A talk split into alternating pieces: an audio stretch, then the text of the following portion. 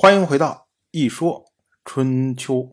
鲁国第十七任国君鲁申进入在位执政第二十二年，本年的秋天，晋国的国君晋夷吾病重，所以呢，就派人去通知还在秦国做人质的晋国的太子晋宇。按照春秋时代的习惯来说。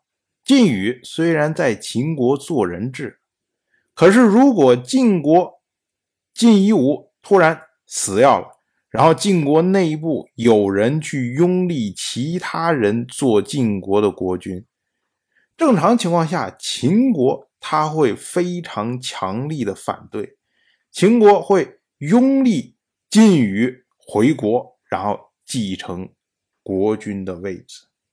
因为晋宇毕竟在秦国待了这么些年，跟秦国上上下下这些人大家都熟悉，所以呢，大家会相信他回到晋国之后会致力于秦晋之间的友好。当然，一般的情况是这样的。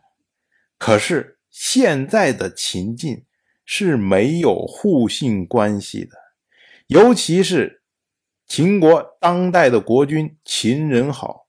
对晋国当代的国君晋夷吾，他的不信任是天下皆知啊，所以晋宇心里面就要捣鼓了，说是秦国多半不会支持我继任做晋国的国君。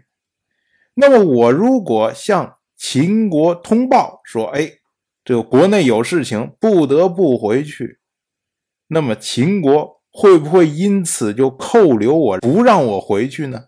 所以晋宇想来想去，觉得告诉秦国这个消息不靠谱，不如自己偷偷的跑回晋国去。临行之前呢，他跟他的夫人，也就是秦人好的女儿怀莹商量，他说：“你要跟我一块儿回去吗？”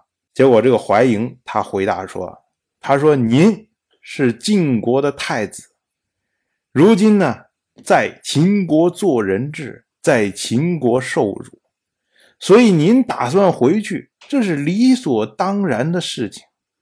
但是，寡君让婢子伺候您左右，意思呢是希望我能够留住您。如果我跟您一块儿走了。那这是放弃了国君的命令，所以我不敢跟随，但是也不敢告诉国君。结果金宇看怀英不愿意走，那自己也没办法，还得走啊。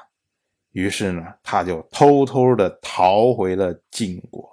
这下啊，这晋国要改朝换代的时候快到了，同样是。本年的秋天，王室的大夫傅臣对天王姬政说：“他说，请您召回太叔。”傅臣所说的这个太叔啊，指的就是王室的王子姬代。早在十一年以前，就是这位姬代鼓动王姬的这些戎人起来作乱，结果呢？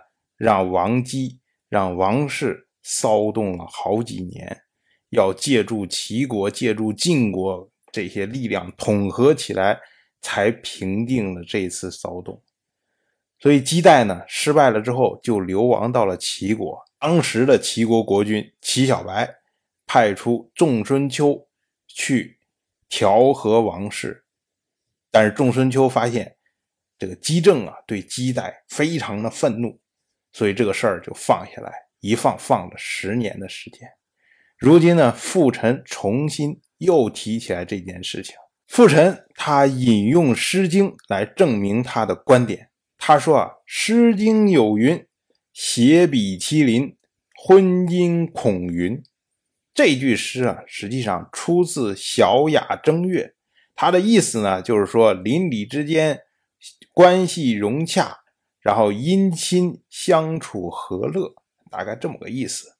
所以傅臣接着说：“他说：“你看，邻里姻亲都应该融洽相处，可是如今呢，王室的兄弟都不能和睦，那我们怎么能够怪诸侯不归顺王室呢？”结果天王一听，觉得很高兴，于是呢，就从齐国召回了姬代。我们要说啊，其实姬政对姬代来说没有什么血海深仇，他只是很生气。